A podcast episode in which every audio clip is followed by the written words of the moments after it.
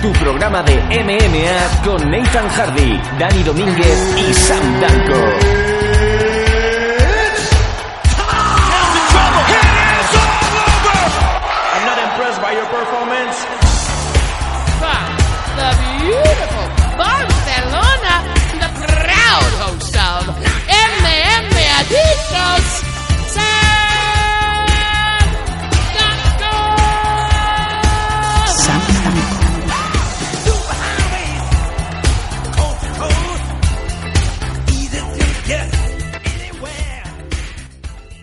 Bienvenido a esta nuevo, no vamos a decir formato, pero sí una cosa que surge de una situación especial, básicamente porque en el MMA Dicto 170 de esta semana no teníamos tiempo para más, pero sí que hemos, como habíamos prometido, que vamos a realizar una previa de este del evento que el domingo 19 de febrero tiene lugar en Canadá, que va a enfrentar a Derrick Lewis contra Travis Brown, el evento de UFC pues vamos a hacer una pequeña previa, no más de media hora, más o menos aproximadamente, comentando ese evento. Y para no hacerlo yo solo, tenemos aquí también desde Canarias a Dani Domínguez. Muy buenas tardes, Dani. Muy buenas tardes, Nelson. ¿Qué tal por ahí? Va bien, va bien. Hemos, esto lo estamos haciendo, hay que decirlo, después de, de este MMA Dicto 170, que podréis escuchar a lo mejor después de esta, de esta previa o antes, dependiendo del orden que, que decidáis tomar. Pero como he dicho, queríamos pues, realizar esta pequeña previa. Con, porque había tres o cuatro peleas interesantes que nos gustaría destacar y que no hemos tenido tiempo en el programa principal. Así que vamos a ello directamente. Como de, suelo decir, de costumbre, tú me vas parando donde quieras. Eh, empezando por abajo, en la car preliminar, en la división middleweight. Gerald Mer joder, esto es uno de estos nombres que suenan alemán. Gerald Merchaer enfrentándose a Ryan James. En la división middleweight también Jack Marshman enfrentándose a Thiago Santos. En la división bantamweight Aymen Zahavi, que no sé si será familia de Fira Zahavi, el entrenador de Joe Pierre. Sí, aquí te voy a parar un momento. Enfrentándose a Reginaldo Vieira. Sí, aquí tenemos a, como tú has dicho, a Zahavi. Es precisamente el hermano menor de, del entrenador de Joe Pierre, de Fira Zahavi y que va a ser uno de los debuts más esperados mucho tiempo. Ya no solo en Canadá, sino, sino en otros sitios, porque la verdad que él tiene un récord bastante bueno de. No simplemente porque sea el hermano de, de Firasa Javi, sino porque ha, vamos, ha desplegado un potencial terrible eh, en el circuito tanto amateur como profesional con, con las peleas que ha tenido hasta ahora. Y la verdad que muchísimo, muchísimo hype detrás de Sahabi, ¿no? Eh, basta, basta con ver las peleas que ha tenido eh, para que ver no simplemente que ha ganado, sino la forma en la que ha ganado y la maestría que muestra.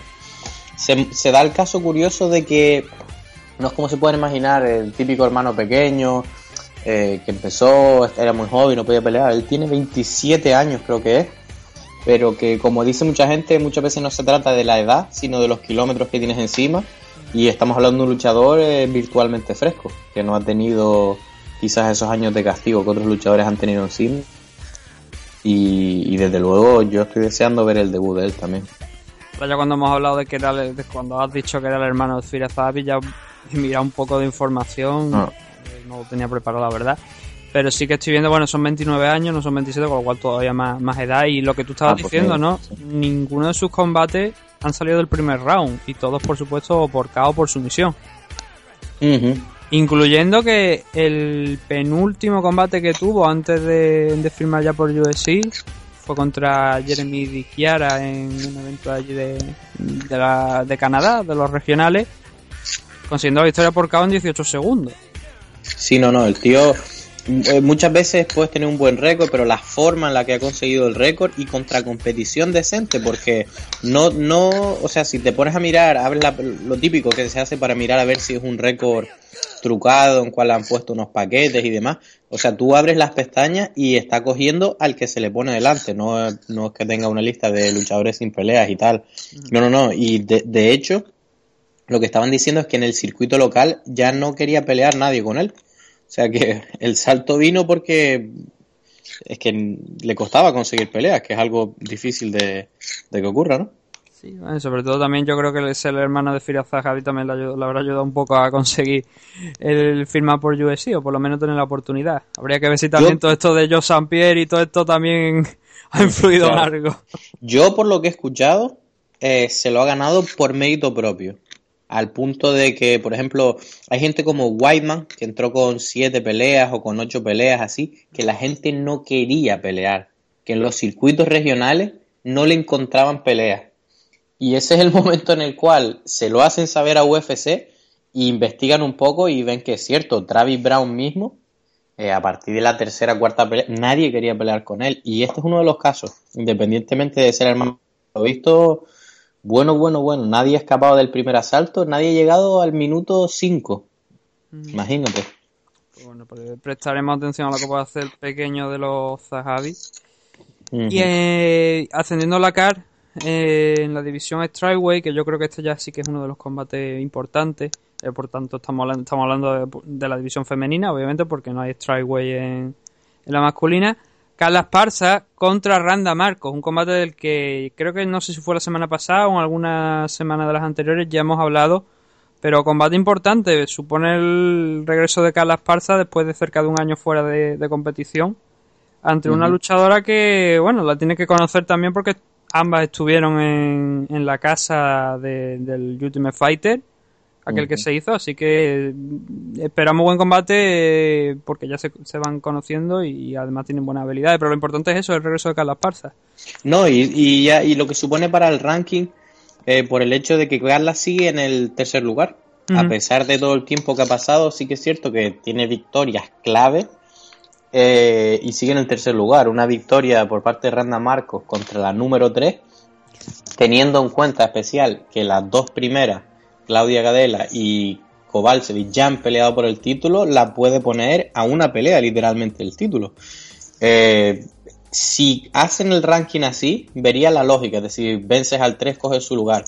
Personalmente pienso que tendría que pelear Jessica Andrade, que es quien viene la haciendo súper bien y está justo en el puesto 4. Mm. Un poquito más derecho, o Michelle Watterson. Pero ya te digo, una victoria sobre el puesto 3 la pone, y, la pone ahí, ahí en la puerta. De hecho, es que, bueno, a ver, Randa no está ni siquiera entre las 15 primeras clasificadas. Por lo menos así a ojo según lo que estoy viendo, me puedo equivocar, pero estoy mirando los rankings de UFC, ahora mismo los tengo aquí por delante y no parece que esté. Pues que... verdad que, curioso, no está rankeada y yo, yo la hubiera puesto en el top 15 por lo menos. Mm. La verdad que me, me sorprende bastante. Y sobre Jessica Andrade, creo y a ver, no, no, no ahora mismo no, no, estoy muy seguro, pero me parece que esta misma semana de hecho, sí, no, que está, está confirmado, vaya, que va, se va a enfrentar a Johanna por el cinturón. Ah, vale, Sí, sí. Sí, 211.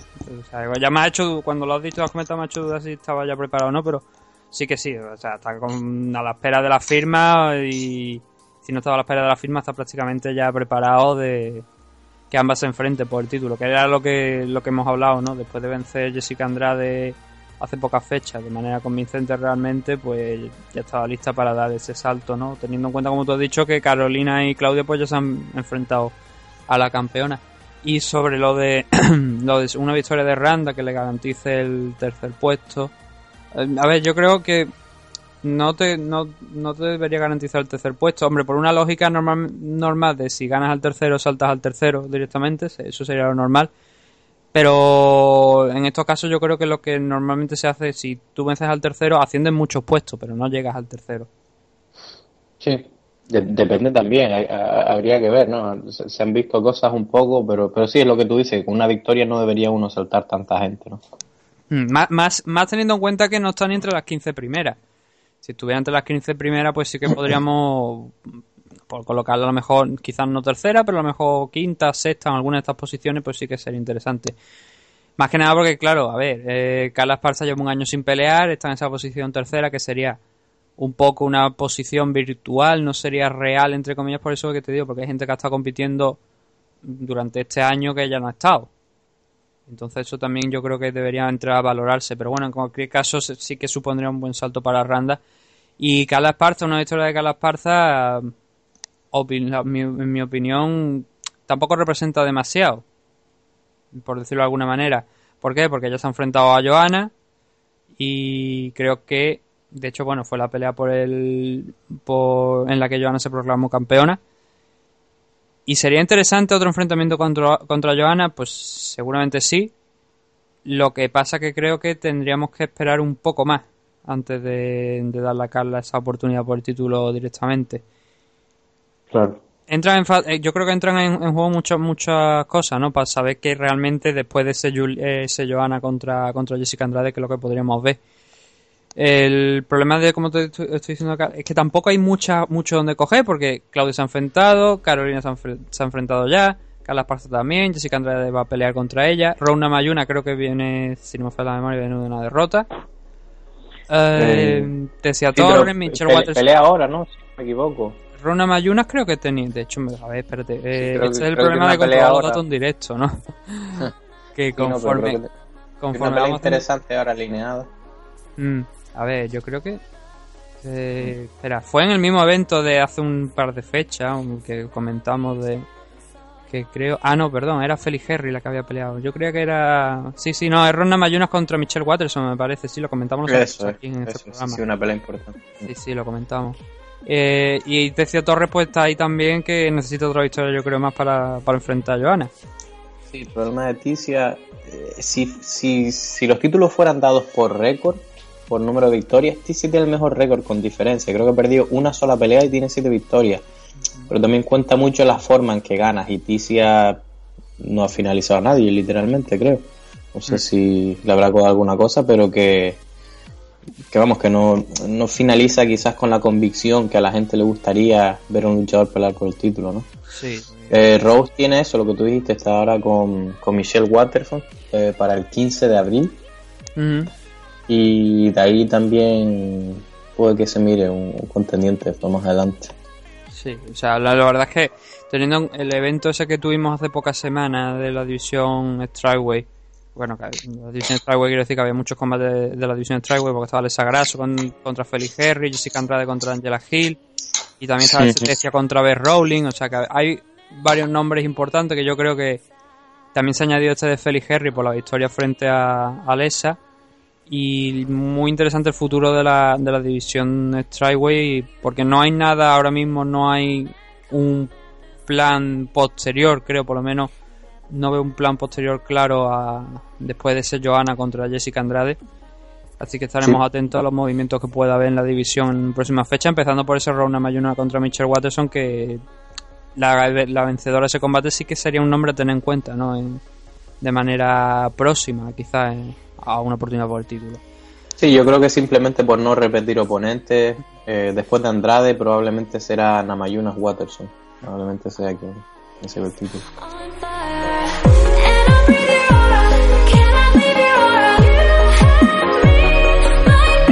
Y ya cerrando la categoría, la, la, car preliminar de este evento, tenemos en la división welterweight Nordin Taleb enfrentándose al argentino, a Santiago Poncinibio. Sí, Nordin Taleb viene, sí, perdón, eh, luchando desde Canadá, viene con bastante hype por el caos que le hizo a Eric Silva, un luchador de estos que según pisa el octágono ya estaban diciendo que será el próximo campeón, el futuro y demás. Y lo paró con un caos técnico eh, muy, muy espectacular. Contreó y, no sé, una patada y le tiró una derecha por encima. La verdad que eh, una victoria espectacular de la que viene y, un veterano que quizás ha encontrado el digamos el, punto perfecto, ¿no? En muchos casos vemos como Mike Pyle que tiene un resurgimiento en la carrera y vamos a ver, va a ser una pelea interesante y, va a ser bastante buena, creo yo, porque Santiago Ponsonibio es un luchador de Argentina, pero que yo la verdad que eh, cada vez que veo esta pelea es casi como si fuera español, porque los compañeros con los que yo veo las peleas, que a veces hacemos análisis y demás, eh, son argentinos todos, ¿no? Imagínate, pierden el culo, es poco menos como cuando nosotros estamos viendo a Wasabi, ¿no? Y, he seguido bastante y ya, y bueno, la mejoría de Ponsonibio ha sido espectacular. Y este tío puede noquear a cualquiera, ¿eh? Mm. Así que esta pelea va a estar muy, muy bien. Sí, sobre todo también por lo que mm, lo interesante que sería una victoria de, Santiago de cara también al mercado argentino. Sí, exacto. Igual, al igual en algún momento, si Santiago sigue creciendo en USC, a lo mejor en algún momento, pues, iba a decir White. Los, los nuevos propietarios de USC se plantean llevar un evento, un Fight Night o algo allí a Argentina. Y si tienen un cabeza de cartel como Santiago, que, que, que está en forma y que está ganando, pues va a abrir la- desde luego las puertas del mercado. A Un mercado, bueno, que allí en Argentina fue donde se hicieron las pruebas de, del Ultimate Fighter eh, 3, el latinoamericano estoy hablando, que estuvo, estuvo desplazado, creo que fue Daniel Requeijo, puede que, puede que estuviera en, aquel, en aquellas pruebas del Ultimate Fighter, puede ser, o lo he soñado yo. No fue el UFO, creo que fue el que estuvo en aquellas pruebas del Ultimate Fighter Latinoamérica 3 que estuvo, estuvieron en Argentina. Creo que fue. Ahora tengo mi duda, no sé exactamente quién fue. Creo que fue el UFO, me parece. No sé si, si Requeijo también estuvo por allí. No sé si tú, si tú me lo puedes confirmar. Sí, estuvo Requeijo y por lo menos tres o cuatro canarios más hubieron. Mm, Me acuerdo hecho- que mandaron unos cuantos vídeos y demás. Ah, de hecho, se rumoreaba que se habían cogido algunos, pero que hubo un problema y después no lo pudieron coger. Eh, y fue una lástima, pero, pero sí, hubo presencia española fuerte además y de luchadores con nivel. Que yo te digo que eso no es un rumor, eso es verdad. Hubo un luchador español y... Bueno, no voy a, no voy a revelar el punto por aquello de mantener el tema de esto, de, de- de- de- de qué comunidad era. Pero eso estaba confirmado. Nos lo confirmaron a nosotros mucha gente que había un luchador que estaba escogido y que luego, por, vamos a dejarlo en motivos extradeportivos, no pudo entrar en el concurso. No lo aceptaron porque había problemas. Y problemas gordos y lo vamos a dejar. Sí, vamos, vamos a dejarlo ahí. en, en el problemas gordos ya está. Que cada uno que saque nuestra conclusión y que no ponga en boca de nuestra nada porque no hemos dicho absolutamente nada.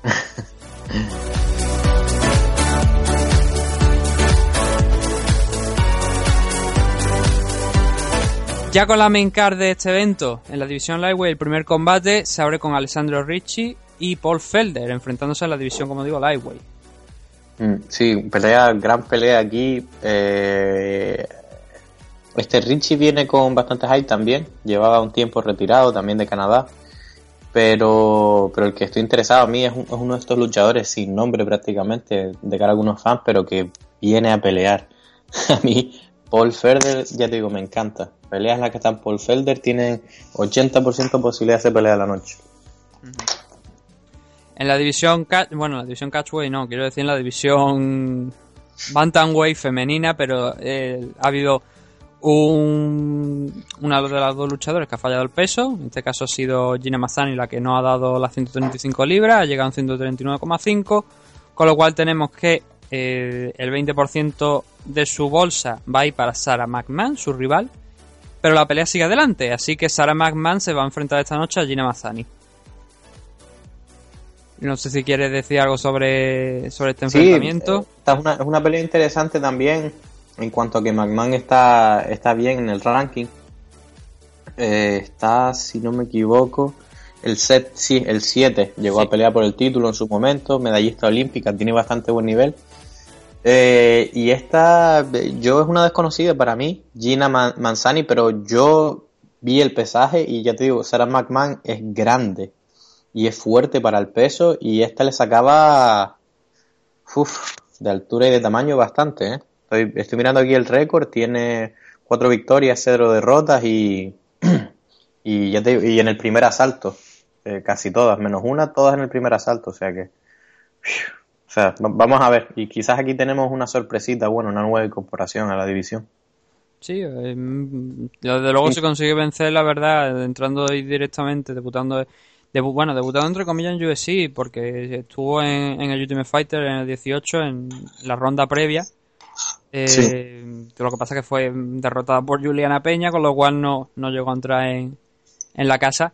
Pero ya sabes lo que es el suelo de UFC. Pero sí que esta va a ser su primera pelea considerada profesional dentro de, UFC. Y entrar derrotando a la séptima en el ranking, la verdad es que no es, no es nada sencillo.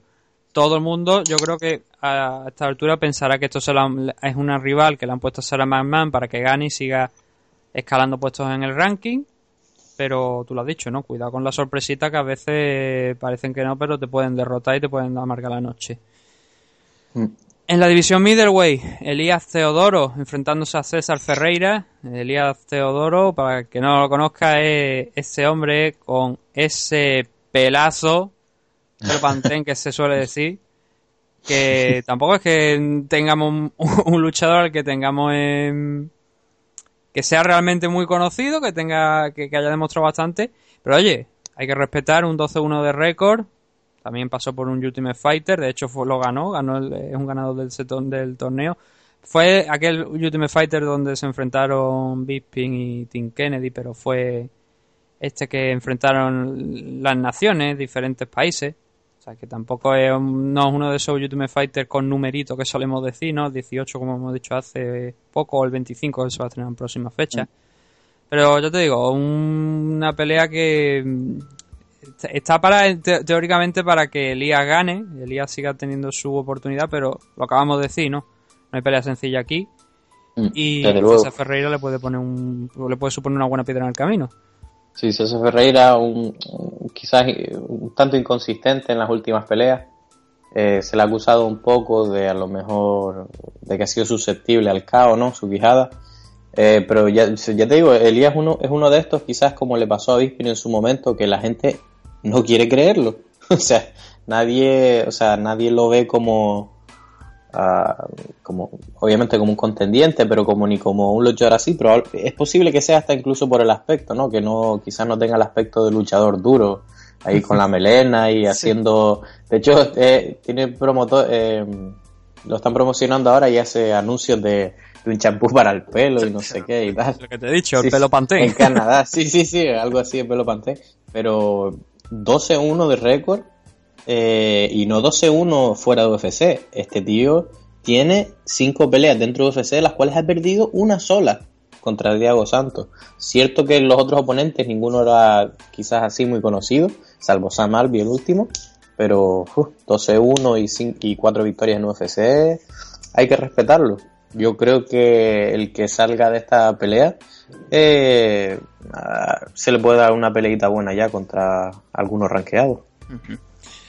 Más conocidos de, Ultimate Fighter. Tenemos a San Sicilia del Ultimate Fighter 15 en la división Featherweight enfrentándose a Gavin Tucker. Y eh, quien no conozca a Gavin Tucker, pues lo vamos a presentar muy rápido. 9-0, 30 años, 9-0, 9 victorias. Eh, solo una por decisión, el resto 50% y 50% de KO y sumisión, 4 y 4. Y desde Canadá, ¿no? Normalmente estos eventos que son cuando son fuera de Estados Unidos, buscan a luchadores de- del país de origen. Y oportunidad de oro para, para Gavin con este récord de 9-0 de entrar por la puerta grande ante San Sicilia, que es el caso de Elías, ¿no? Eh, salvo con la excepción de que Elías ganó ese Ultimate Fighter.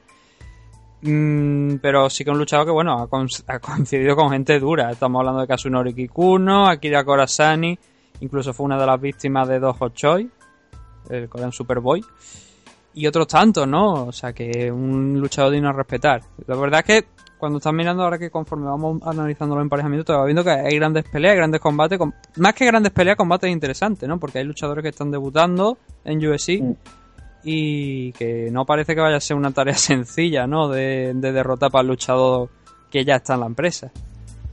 Exacto.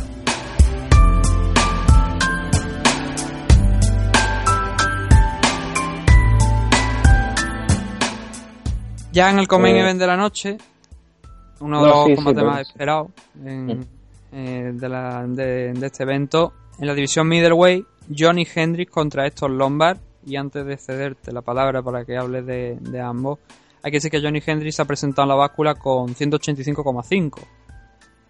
Media libra más y hubiese estado justo dentro del límite, porque hay que recordar que las- cuando no son peleas por el título siempre se da una libra de cortesía y podía haber llegado a 186. Johnny Hendrick ha tenido problemas de peso siempre en la 170, bueno, siempre no, pero sí en la, en la mayoría de los últimos combates en 170 ha tenido problemas de peso y ahora llega aquí da 185,5 casi en el límite. Estos Lombard ha llegado de hecho por, por el bajo, bajo el límite de 185, creo que está 182 me parece, 183. Así que mm, se espera una diferencia de peso grande, ¿no? No sé si tú esperarás, si tú esperabas a lo mejor que esto viniera ¿qué- por debajo y Johnny Una el límite, diferencia, normalmente al una diferencia, una diferencia de peso en cuanto a que Johnny sea más grande, ¿quieres decir? Eh, no, no que no en que Johnny sea más grande, sino que cuando a ti te, por ejemplo, te dan la información de que esto es Lombard, que ah, vale, sí, que suele ser que uno middleweight, es un vale, middleweight habitual, ¿no? Y de, y de repente te dicen, no, es que ha pesado por debajo incluso del límite. Y dices, hostia, a ver si es que se ha pasado con el corte de peso o que ya no pesa tanto como pesaba antes. Eh, sí, es una buena apreciación y creo que van por ahí los tiros. Eh, Lombard peleó en 77, eh, siempre estuvo en 84, o sea que no, no, es nada nuevo para él, pero sí que es cierto que él peleaba en 77 y está claro que quizás uno de esos cortes lo que ha hecho es quedarse bastante más seco, ¿no? Eh, lo que es indudable es que Héctor carga el poder para pelear en peso medio y más si quiere, es, es un tanque, la verdad, de golpeo, con lo cual, quizás ahí no creo que se noten tanto los kilos, ¿no? Porque tanto uno como otro son tan buenos en lucha y en judo, o sea, cada, uno respectivamente, que no es uno de estos casos en los cuales los dos son de golpeo, pues el que tenga un poquito más de tamaño se va a imponer, ¿no? O sea, se va a imponer el que tenga más calidad. Y los dos, desde luego, con, conocidos por el recao, ¿no? Eh, Johnny Hendry en su momento, hace tiempo que no lo muestra, pero presuponemos que ahora con la subida a 84 sin tener que preocuparse de cortar tanto peso, eh, etcétera, eh, pues sea capaz de volver a traer ese poder de caos a las aulas, ¿no? Mm, ¿Te atrevería a dar un ganador? Es, que es un... Complicado, ¿no? no, no, es, que es un, es un misterio. La verdad que para mí es un misterio. ¿Sabes, ¿Sabes qué pasa? Si, si yo tuviera que, apostar dinero, y yo no, no, la verdad, no soy, no soy de apostar, no, nunca he apostado en, esa línea, Johnny Hendry es muy inconsistente. Es muy inconsistente. Sin embargo, Héctor, a pesar de que fue no quedó anterior, viene siempre a pelear. Yo creo que estadísticamente eh, debería ganar. O sea, Héctor para mí es más favorito. Lleva más tiempo en este peso, eh, ha estado sólido, no ha tenido la inconsistencia que ha tenido Johnny Hendry eh, yo lo veo más sólido ahora mismo. Lo que sí creo que podemos decir es que en los últimos combates ambos, bueno, todos los dos vienen en racha de derrota. Eh, Dan Henderson, eh, perdón, Héctor Lombard quizás es el que más tiempo ha estado alejado, porque mm, Johnny Hendry peleó hace no demasiado fecha, hace dos meses apenas. Estuvo, sin embargo, Héctor Lombard lleva ya casi desde junio, desde el año pasado, desde el UFC 199 sin pelear, que fue eso creo que tiene creo que tiene que ver porque no especialmente porque él no esté, sino por precaución. Cuando tienes un caos de los que te apagan, creo que tienes mandatorio cinco o seis meses y luego encima lo que tú para empezar a entrenar. Y luego lo que tú quieras prudenciar por ahí los tiros, más que a lo mejor que ha estado inactivo, ¿sabes lo que te digo? Sí, bueno, de hecho, a ver, eh, el, regreso de estos Lombard estaba programado para hace aproximadamente un mes en uno, en, uno de los eventos de estos de los Fight Night o de los eventos en Fox. O sea, que ya, ya venía, ya tenía una preparación de antes, pero sí que es verdad que cuando te, tú lo has dicho, ¿no? Cuando te ponen un caos, que te ponen un tiempo, normalmente suele ser eso, suelen ser pues a lo mejor tres o cuatro meses. Y ya de esos tres o cuatro meses hasta que vuelve, y, si puede volver en, eso, en ese tiempo y no te necesitas más, pues empieza a entrenar, empieza a recuperar sensaciones, empieza ya a negociar las peleas y bueno, hemos acabado eso, ¿no? Con esa pelea de enero que originalmente creo que no iba a ser contra Johnny Hendry, iba a ser contra otro rival. Nos han colocado aquí un mes más tarde a, Héctor contra Johnny. Y sobre el tema de los rankings, pues bueno, a ver, realmente poco podemos decir, ¿no? Porque ambos están fuera de, los rankings, por lo menos de los 15 primeros de la división middleweight, que son los que quedan registrados en, en los rankings de UFC. Y si acaso yo creo que la ventaja la tiene, o sea, la ventaja en el tema de, los rankings la tiene estos Lombard, por ya haber estado en la, en la categoría de peso. Y a lo mejor una victoria con Johnny Hendry pues le supondría más de lo que una victoria de Johnny le supondría. No sé si tú lo ves así de esta manera o tienes alguna opinión diferente. Sí, desde luego, a mí, la verdad que no he visto cómo está la línea de apuesta, pero a mis ojos eh, yo, sí, yo pienso que sería sería más sorpresa, ¿no? Más que nada por el factor de, imprevisibilidad que tiene que tiene Johnny, ¿no? Que ha demostrado en los últimos eso. Pero vamos, que a, nadie le sorprendería que Johnny saca a pasear la mano izquierda esa que tiene prodigiosa y ponga a dormir a Héctor.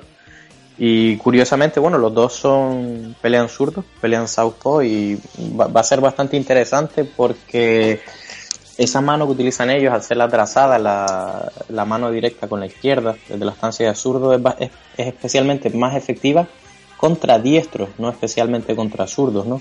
Aquí se va a ver un poquito más de boxeo. Yo personalmente pienso que Eh, boxeo de MMA, el estilo este cubano de mover un montón la cabeza, ir hacia atrás y encontrar de Héctor Lombard es genial, junto con la agresión que tiene. Cuando camina hacia adelante es un auténtico tanque.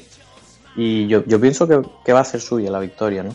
Pero vamos a ver qué, no, qué nos cuenta Johnny Hendry ahora que, que le permiten comer postre también.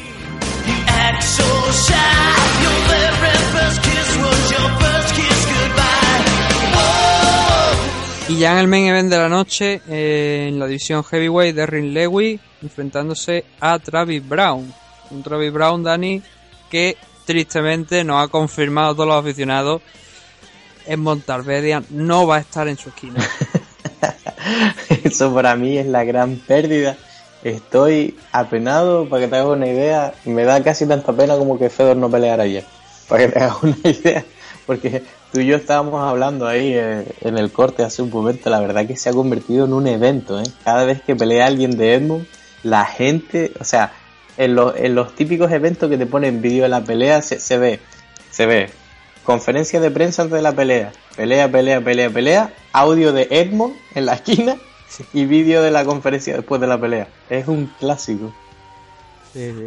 O sea, mm, la pena es esa, ¿no? A mí lo que me da la sensación ahora mismo es que Travis Brown, eh, bueno, el, el timeline ¿no? que tenemos es Travis Brown se va a otro gimnasio a entrenar, confirma que, bueno, que en Montalvedian no ha dejado de ser su entrenador, que va a visitarlo cada semana para ver cómo van las cosas, y ahora nos dice que en Montalvedian no va a estar en su esquina.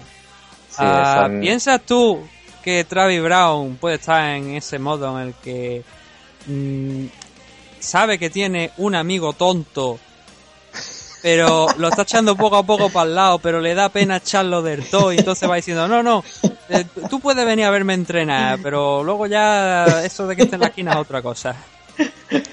Pues, pues puede, puede ser la verdad y desde luego si es así se lo ha montado fino fino, ¿no? Porque con la excusa de que es un peso pesado y que no tenía nadie con quien entrenar, empezó a ir en plan, bueno, sí, vamos con, voy con este, porque no es beso, pero sigue siendo mi entrenador. Pero vamos, si el entrenamiento te lo llevan otras dos personas y no va a estar ni siquiera en la esquina, cuesta un poco creer que sea tu entrenador principal, ¿no? Y más en un deporte como MMA, porque normalmente suele llevar uno para golpeo, si el tío es muy bueno, uno para grappling. Hay tres personas en la esquina, pero el que siempre quieres que esté ahí digo yo, es tu capitán, ¿no? El que, el que dirige tu entrenamiento. Y desde luego se siente como que no está dirigiendo el entrenamiento y como que no, o bien no quiere, no sabe cómo decírselo o no quiere enfadar a Ronda. Pero... Hay una gracia que, bueno, a ver, eh, en el libro de Charles Sone, y supongo que también se hace así en otras compañías, eh, él cuenta que te pagan el viaje, o sea, te pagan el viaje a ti, el viaje y la estancia a ti y a una persona más en la esquina. Los otros dos que suelen ir tienen que salir de tu bolsillo.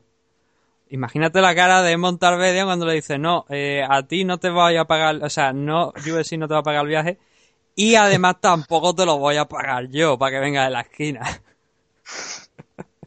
Pero bueno, hablando ya un poco en serio.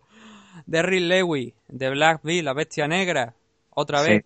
Ahora ya otro main event, después de ese main event que tuvo en apenas hace apenas dos meses contra Shamila Durakimov, que dijimos este evento de dónde ha salido, porque tenía un main event quizá algo débil, pero oye, de Ridley hay que tomarlo muy en serio, victoria contra Gabriel Gonzaga por KO, victoria contra Roy Nelson, decisión dividida, hay que decir, y la mayoría de sus combates en UFC han acabado por, por la vía del cloroformo.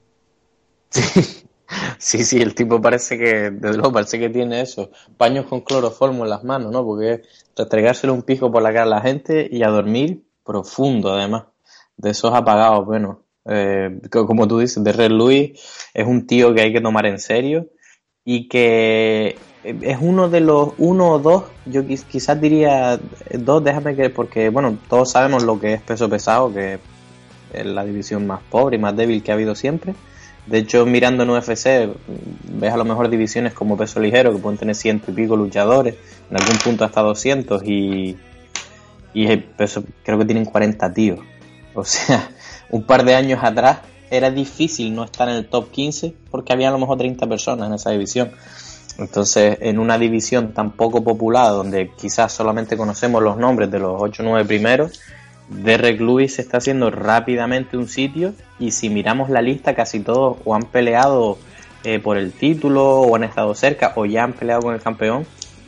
Sin embargo, eh, Derek Lewis y Francis Engano, que ya lo habíamos mencionado, eh, son pues presumiblemente los nuevos contendientes, ¿no? La sangre nueva que, que está esperando la división. Sí, sí que es cierto que ahora el campeón va a defender contra Junior Dos Santos. Son dos de los clásicos y que, y que precisamente a, cada uno de ellos les hace falta una victoria grande, ¿no? Ese nombre. La diferencia es que ahora para Derek Lewis tiene esa oportunidad. Tiene Travis Brown que a pesar de estar un puesto menos por debajo, Travis Brown es uno de esos tíos que yo lo es que lo cuento como top 5, haya victorias, haya derrotas por calidad y porque vamos a ver, noqueó sin ir más lejos al antiguo campeón. Eh, entonces Derek Lewis con una victoria sobre Travis Brown, independientemente de que sean el 8 y el 9, se pone ahí, ahí, quizás le hiciera falta una victoria top 5. No sé, ¿cómo, cómo lo ves tú? Eh, a Derek Lewis dice. Sí, eh, pongamos que, ¿dónde verías tú que acaba si gana de forma convincente a, o sea, si, para Travis Brown ahora mismo. A ver, yo creo que cuando miro los rankings, el puesto número 5 de Bear Rockwell quizás es el más cuestionable de todos. Por lo menos para mí. todos los puestos, a pesar que tiene buenas victorias con, por ejemplo, contra Alistair Overing. Eh, también, que fue una de las grandes sorpresas cuando... Es que, cuando lo tiene, es que lo tienes que poner ahí precisamente por la victoria esa contra Alistair. Ya, pero creo que habría que te necesitan más victoria importante, pero bueno, es que, a ver, lo, lo que voy es que el último combate fue contra Junior Dos Santos, fue una derrota y sigue el quinto. E igual debería estar un poquito más abajo, pero en cualquier caso, si Derry gana el combate de esta noche, yo creo que opciones fuertes y potentes, ahora mismo que Francis ganó, está subiendo como, como tú has dicho, creo que sería un, enfrentamiento interesante entre ambos, si, eh, entre ambos, si no directamente yo creo que Ben Rowell es una buena opción la verdad. Por lo menos lo que lo que lo que yo veo, porque eso no es lo que tú has dicho, necesita un top 5 y yo creo que ahora mismo, teniendo en cuenta que yo pienso que Berrowell debería estar más abajo, pero según los rankings oficiales es un top 5. Porque no, si Francis no, si a Francis consideran que hay que dar otra pelea contra otro rival. Sí, le está pidiendo Caín, le está pidiendo Caín ahora mismo. Claro, o sea, cuanto más alto mucho mejor, eh, se sienten con confianza también. Marjan también está por ahí, está el séptimo que sí, tiene una pelea dentro de no demasiada fecha. Eh, que sí, contra Alistair. precisamente. Sí, que, es séptimo contra tercero. Mm. Pero, pero fíjate lo que te digo. Veo más a, esta sangre nueva con posibilidades de pelear que estos dos, porque estos dos ya están, no sé, son enfrentamientos que ya se han visto, ya se han visto en algunos de los casos, ¿no? Imagínate que gana Junior, ellos ya se han enfrentado casi todos ellos en el top, mm. en el top 8. Con lo cual, yo, y desde luego no creo que los pongan juntos y no es inteligente porque ¿cuántas veces, sabes lo que cuesta tener un contendiente claro en peso pesado? Cada nueva pelea, cualquiera puede salir noqueado y yo no creo que cojan y malgasten a Engano y a Derek Lewis echándolo uno y contra el otro cuando perfectamente los pueden alinear y que el primero que tal su oportunidad y luego el siguiente, ¿no? Lo que te iba a decir que el problema que yo creo es que hay demasiado diferencia entre, eh, entre, entre los combates. ¿vale? Por ejemplo, Marhan se ha enfrentado contra Alistair Overing. Alistair está el tercero y Marhan está el séptimo. Son nada, apenas cuatro posiciones, pero cuatro posiciones que a lo mejor otro luchador podría enfrentarse a Alistair, que otro luchador estuviera más cerca de él. Igual hay veces que esos combates, por ejemplo, estamos hablando de Sarah McMahon, que se va, que su rival no está ni siquiera rankeada, su rival está haciendo el debut, Sarah McMahon está séptima Igual deberíamos buscar peleas que estén más cercas en los rankings y no de tanta diferencia. A lo mejor así podríamos limpiar y sin valorar. Sí que es verdad cuando tú dices no lo de que mm, es que ya se han enfrentado, muchas se han enfrentado entre ellos. Pero es que entonces, ¿cuál es, ¿cuál es la función de los rankings? Si luego a lo mejor te ves que el retador número 10 o 7 como Cody Garbrandt cuando derrotó a Dominic Cruz, creo que estaba el, 6 o el 7 me parece que era, o entre el 5, 6 7, no sé exactamente el número, pero estaba abajo, no estaba cerca de, la, de la cabeza del primer retador. Y sin embargo se enfrentó contra él. Yo creo que a veces son peleas nuevas, bienvenidas sean, pero igual tienes que buscar un poco más también eh, esos rankings. Que en UFC sabemos que históricamente no se respetan una mierda, ¿no? Pero. No sé, opinión por lo menos que si, ah, realmente si queremos. Si tú, si, tú, si tú creas unos rankings, están mm. para usarlos, no están para, para decir si los tenemos ahí, para enseñároslos, pero luego no valen para nada. Pero se suelen usar en general. Nosotros nos gusta decir que se lo pasan por el forro y demás. Pero claro, cuando hay una pelea de dinero, hay una pelea así famosa y tal, eh, sí que se lo saltan, ¿no? Pero yo creo que la regla general, o sea, suelen respetarlos, ¿no? No se dedican a darle peleas por el título a, a, gente que no está en el top 3, ¿no? A Conor. A Conor. Claro, pero bueno, lo de Conor entra dentro de lo que tú has dicho, ¿no? Lo de esa Monify, eh, de esos combates especiales porque generan mucho dinero. Claro. Sí que es verdad que, bueno, yo, yo critico en su momento que yo creo que eh, esos combates deberían hacerse, sobre todo en el caso de, de lo de Conor, porque no, estaba, no había peleado nunca la división, deberían hacerse siempre que no haya unos contenders claros eh, para enfrentarse por el título y creo que en aquel, en aquel momento donde Eddie Álvarez se enfrentó a Conor, creo que había gente como Cabi como Tony que igual Tony Ferguson que a lo mejor deberían haber optado a esa opción antes que Conor. Que Conor la iba a tener, pero igual deberíamos haberlo hecho cuando hubiese quedado libre.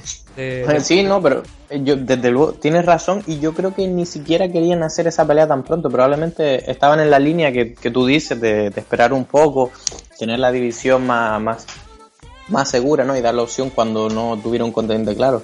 Pero yo creo que eso fue justo en la época en la que se vendió UFC y yo creo que de todas, todas lo que querían tener es un macro evento, un evento que reventara récords, que fue lo que hizo, reventó todos los récords en el Madison y para darle la, puntilla, ¿no? Al final al trato. Yo creo que esa pelea en concreto fue una de las veces que no, no tuvo que ver ni politiqueos, en plan, hay que hacer una grande, hay que vender pay-per-view para colocar bien el producto.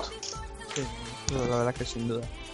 Mm. Y bueno, con ese último combate de de Derry Lewis contra B. Brown se cierra este evento de USC en Halifax, Nueva Escocia, Canadá. Esta noche, 19, no sé cuándo escuchéis el audio, pues bueno, ya sabéis que el evento ha sido el 19 y que la próxima semana en MMA Dicto 171 estaremos comentando lo que haya deparado este evento. No sé si tiene alguna cosa más que decir respecto a él. No, eh, hemos revisado de arriba a abajo, más o menos, eh, bueno, más o menos no, en relativa profundidad del ESO. Esta se celebra en Canadá, ¿no? Sí. Eh, quizás como nota, UFC vuelve a Canadá, así pronto en el año, que desde la compra de UFC pues se ha cerrado un poco la expansión internacional en, ciertos mercados y, poco más. La siguiente, el siguiente gran evento de, de UFC va a ser en. Eh, ah, perdón, en Nevada, el 4 de marzo, UFC 209. Volvemos al formato pay-per-view ya. Con ese main event entre Tyro Bully y Stephen Thompson. Con el título interino de Khabib Nurmagomedov y Tony Ferguson. El regreso de Rachareva. Marhan contra Lister Overeem y otros muchos combates. Pero eso, si te parece, lo vamos a dejar para la semana que viene, cuando ya, ya hemos hablado de este UFC Fight Night de esta noche. Analizaremos un poquito esos combates que, van a tener lugar en las próximas fechas. Y vamos a hacer ya aquí el, corte, ¿no? Para irnos a la despedida en, este, en esta previa, estos minutos que hemos dedicado al evento de, de esta noche de UFC.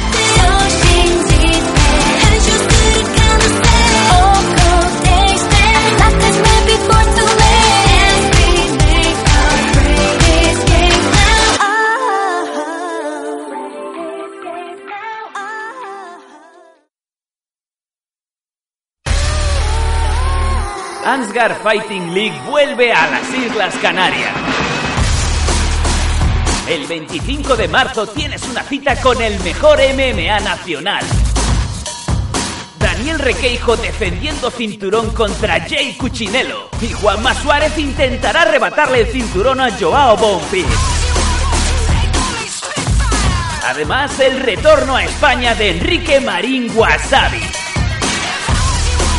desde el Centro Insular de Deportes de Gran Canaria. Entradas disponibles en mastaquilla.com.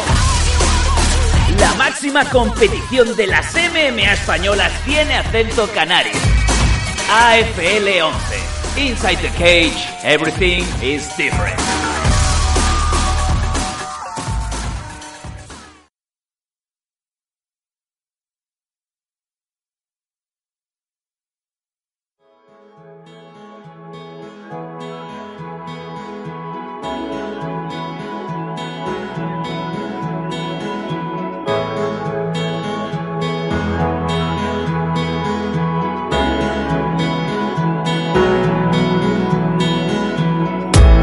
Remember watching you there, acting shy with good hair, looking like you're about to leave.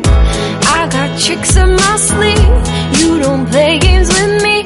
I made plans for the both of us. Timing has never been more strength, ain't it strange? All my treasures I keep locked in a I. Y bueno, Dani, eh, lo dicho, ya hemos realizado este análisis, eh, bueno, esta previa, mejor dicho, el análisis lo, lo realizaremos la semana que viene. Y nuevamente, combate a destacar, pues tenemos eso, ¿no? Hay que decirlo, de Carla Esparza, Johnny Hendry contra estos Lombard, Derry Lewis, Troy Brown.